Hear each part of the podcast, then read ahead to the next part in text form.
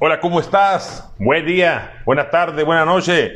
Espero que estén pasándosela muy bien, porque hoy lo necesito relajaditos porque vamos a hablar de un tema muy importante. Siete razones que te dirán si eres un mal líder. Primero que nada, terminas haciendo tú las cosas.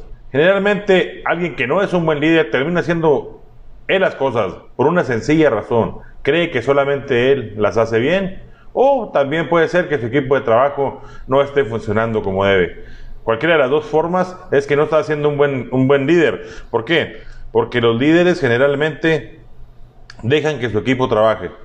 Si tú piensas que nada más tú puedes hacer bien las cosas, pues definitivamente eres un pésimo líder. Siempre hay fricción entre sus empleados. Las fricciones entre los empleados van desde que los empleados están notando las diferencias que hay entre ellos y la gente que realmente no trabaja. En todas las empresas hay gente que va solamente a endulzarle el oído al, jefe y eso es lo que hace que todos los demás, todos los demás, noten la diferencia de que ellos trabajan y él no y el jefe ah, no hace distinción. Entonces, siempre las fricciones van a existir cuando el jefe, porque en este caso no sería un líder, le da preferencia a la gente que no hace nada, la gente que lo dula, sobre la gente que se parte la madre en la empresa. Contratas amigos, conocidos o parientes solo porque no tienen trabajo. Ese es el peor error que puede cometer un líder. No puedes contratar a alguien nomás porque no tiene trabajo, aunque sea tu amigo de toda la vida, aunque sea tu compañero, aunque sea tu familiar. ¿Por qué? Para que una empresa funcione necesita tener gente capacitada, gente que esté preparada, gente que sea la que te va a sacar adelante el negocio. No puedes contratar a cualquier persona nomás, nomás porque no tiene trabajo. Eso es una estupidez. Te gusta que siempre te den la razón. Eh, el jefe, por lo regular, siempre nomás dice lo que se tiene que hacer y punto. Siempre te tienen que decir que sí, que sí, que sí. Esa es la moda de los jefes. Nomás decir qué se va a hacer y punto. Los líderes no. Los líderes son líderes porque son líderes hasta de opinión. Acuérdense que un cerebro no piensa nunca mejor que 10 cerebros o que 20 cerebros o que 100 cerebros, depende de la gente que tengas trabajando en tu empresa. Recuerda siempre eso. Un cerebro piensa mucho menos que 100 cerebros. Entonces, siempre un líder toma en cuenta la opinión de toda su gente. Entonces, eso es muy importante. Siempre toma la opinión de tu gente, respétala. Siempre, recuerda eso. Una forma de, respetar a tus empleados es tomarlos en cuenta. Usa el bullying como medida de control.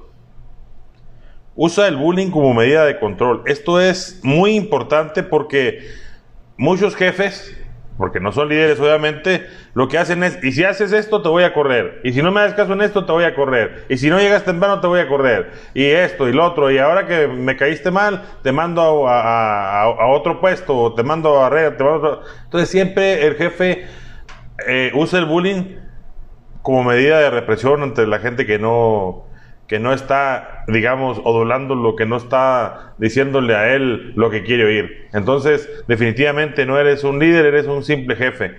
El líder, cuando tiene que corregir a una persona, le habla, le habla con respeto, a solas y sobre todo con la confianza que tiene un líder.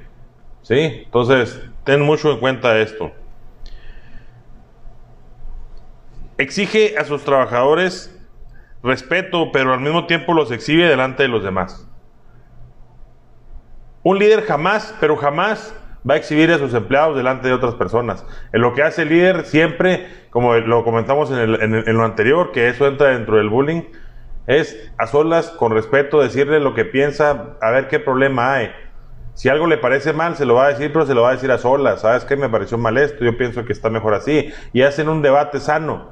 Un debate sano donde el que se va a ir más retroalimentado eres tú como jefe y por supuesto el empleado, porque en ese momento vas a ver que tiene un jefe que lejos de reprimirlo, lejos de mandarlo a la chingada, lo apoyó en ese momento y le dijo cuál era, cuál era su error. Y por último, no escucha, pone más atención a chismes y a rumores. Desgraciadamente, eh, en las empresas siempre hay los famosos sapos, los famosos chismosos, las personas que como no tienen, este, no saben hacer absolutamente nada. Muchas veces saben hacerlo, pero les da flojera hacerlo. Entonces se dedican a ver qué chismes le cargan al jefe y desgraciadamente el jefe les hace caso. Eh, esos no son líderes. Los líderes jamás, pero jamás permiten que un empleado eh, siembre la discordia de esa manera. Lo que hace un jefe es ponerle atención al que lleva el chisme y eh, reprimir al empleado, el cual fue acusado injustamente muchas veces por una persona que no se dedica a nada más que llevar chismes.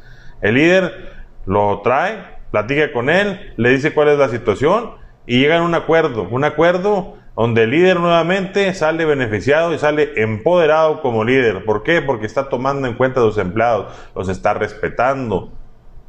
Entonces, es muy importante estos, que ustedes sigan estos siete puntos. Si ustedes están fallando en uno de estos siete puntos, por favor, aplíquense.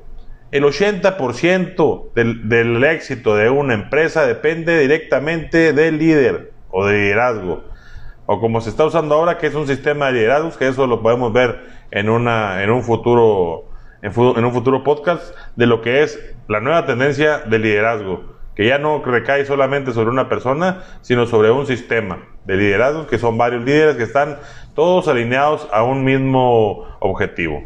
Entonces, espero que te sirvan estos siete puntos. Soy David Carvajal de DSS Consultora en Coaching y estamos muy atentos a, a sus comentarios pero sobre todo este, seguiremos subiendo material que les van a servir para sus negocios. ¿Sale? Un saludo, un saludo aquí desde Ciudad Juárez, desde Ciudad Juárez, Chihuahua.